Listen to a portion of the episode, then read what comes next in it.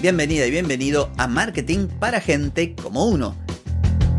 Soy Carlos Malfatti y aquí comienza otro episodio para hablar de marketing, emprendimiento, redes, contenidos, publicidad y todo lo que tenés que saber para captar más clientes y vender más. Atenti, que arrancamos. Hoy es miércoles 14 de febrero de 2024, estamos en el episodio 1438 y te traigo estrategias para Instagram en el caso de que tu producto sea instagrameable o en el caso de que no lo sea, algunos consejos. Pero antes, como es habitual, te voy a preguntar, ¿querés captar más clientes y vender más? Ingresa ahora mismo a carlosmalfati.com y pedí asesoramiento. Analizo tu caso, te ofrezco un servicio a tu medida y te ayudo a obtener esos resultados que se te están escapando. Deja de perder tiempo, dinero y energía en acciones que no te dan esos resultados y comienza a vender con estrategias, metodologías, contenidos y publicidad. Pedí asesoramiento ahora mismo en carlosmalfati.com. Hoy vengo a hablarte de productos instagrameables y productos que no son instagrameables. Y esto se me ocurrió a partir de conversaciones que tenía con clientes que en algunos casos son clientes que venden productos que están buenísimos para publicar en Instagram y otros que están vendiendo productos o servicios que no siempre es fácil encontrarle la vuelta a la hora de crear un contenido, sobre todo un contenido que pueda conectar con las personas, que llame la atención. Por ejemplo, yo denomino instagrameable aquel producto que tiene características visuales, estéticas o funcionales que lo hacen atractivo y llamativo dentro de Instagram. Estos productos generan interés, también destacan. En cambio, los que no son instagrameables son los que justamente carecen de este atractivo y no es del todo fácil generar interés o enganche dentro de la plataforma. Por dar ejemplos, imagínate que vos diseñas joyas y son joyas únicas, elegantes, con diseños llamativos, o por ejemplo la cafetería que decora los cafés con diseños y todas esas fotos que a la gente le encanta, o zapatos, indumentaria, ropa, son cosas que funcionan muy bien en Instagram. Vayamos al otro lado, aquellos productos que no son instagrameables. Vendés tornillos y tuercas, productos químicos a granel, vendés plomería, digamos. Esto lo he dicho en algún episodio hace tantísimo tiempo también, que para ese momento creo que elegí el que vendía carpintería de aluminio. Digo, vos no podés comparar tus fotos de la carpintería de aluminio, por más buena que estén, con las fotos de una influencer de maquillaje. No vas a generar la misma conexión, la misma cantidad de seguidores, la misma comunidad. Entonces, por eso es importante darte cuenta dónde estás parado con tus productos o tus servicios y desarrollar, porque esto es lo vital, desarrollar una estrategia a la medida de tu contexto.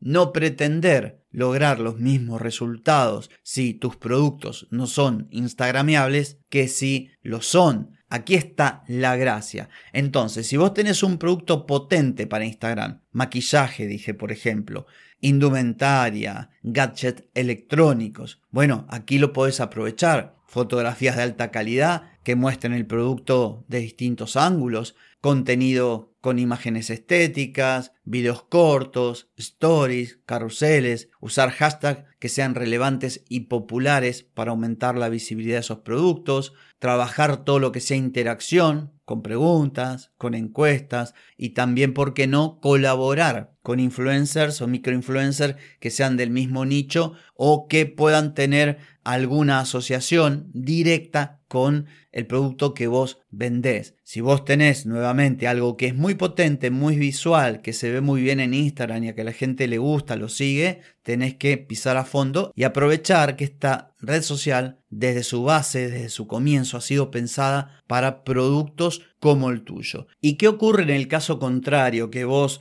tengas un negocio que vende productos que de por sí no son muy instagrameables, digamos, no son visualmente atractivos, no generan enganche, no, no llaman a la interacción. Suponete que tenés una ferretería publicar fotos de, clavos, de tornillo, de martillo, de serrucho, de guantes, digamos como que sí, puede servir para que las personas vean que tenés un gran stock o que vendés productos de determinada calidad, de marcas reconocidas. Y eso está perfecto, eso sería una parte de la estrategia. Pero ¿cómo podrías vos apalancarte y sabiendo que justamente tenés esa debilidad, hablando en términos de DAFO, cómo poder aprovechar Instagram. Bueno, en este caso tendrías que trabajar la comunicación de tu negocio y los contenidos para crear, por ejemplo, historias relacionadas con los productos que vendés, testimonios de clientes, casos de uso. Si vos te fijás, muchas empresas que fabrican herramientas, que es el ejemplo que te estoy dando, publican contenido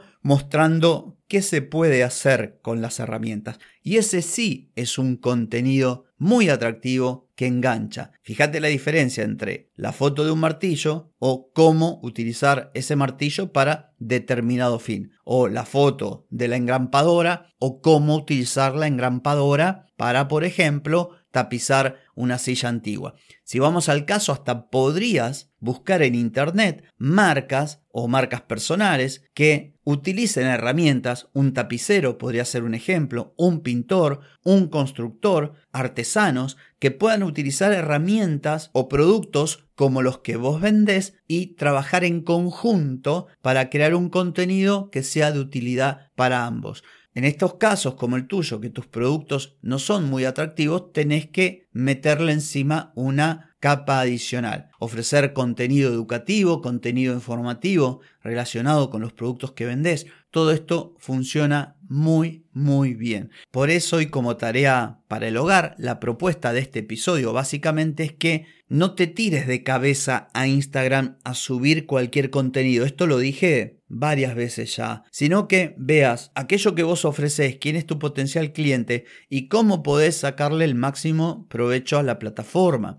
sin copiar a los demás, sin seguir la misma estrategia que sigue quizás una marca o un producto que no tiene nada que ver con lo que vos vendés. Si seguís este podcast ya sabes lo que pienso, no hay recetas universales, por eso no te va a funcionar lo que le funciona al vecino. De ahí que yo sea muy crítico con respecto a la música de tendencia, a los hacks, a las plantillas, al TikTok de moda. No necesariamente lo que funciona a otros te va a funcionar a vos. Vos tenés que prestar atención al tipo de negocio que tenés, a las soluciones que brindás a un determinado tipo de cliente, enfocarte en sus problemas, hablar de tus soluciones y hacerlo con un contenido que capte su atención y en la medida de lo posible que retenga esa atención y si podés lograr que alrededor de tu negocio se forme una comunidad, buenísimo. Y de lo contrario, por lo menos cuando la gente llegue a tu negocio, se encuentre con un contenido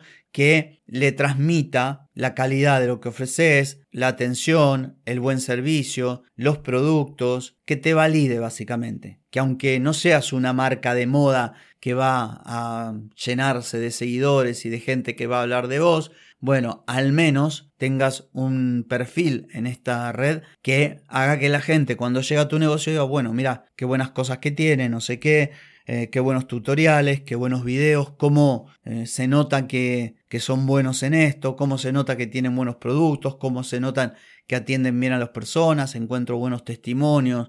Eh, todo esto siempre termina sumando a tu favor. Así que espero que estas sugerencias de hoy sean de utilidad y por supuesto que las apliques. Por lo pronto no tengo más que decir por hoy, pero sí por mañana, porque mañana nos volvemos a encontrar. Te espero. Chau, chau.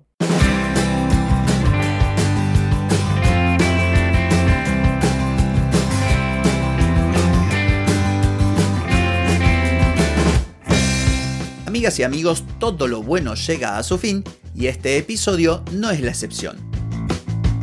¿Te gustó? déjame 5 estrellitas en Spotify.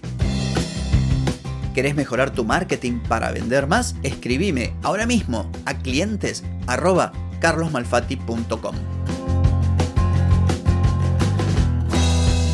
Hey, ponete en acción, que el tiempo, el tiempo no perdona.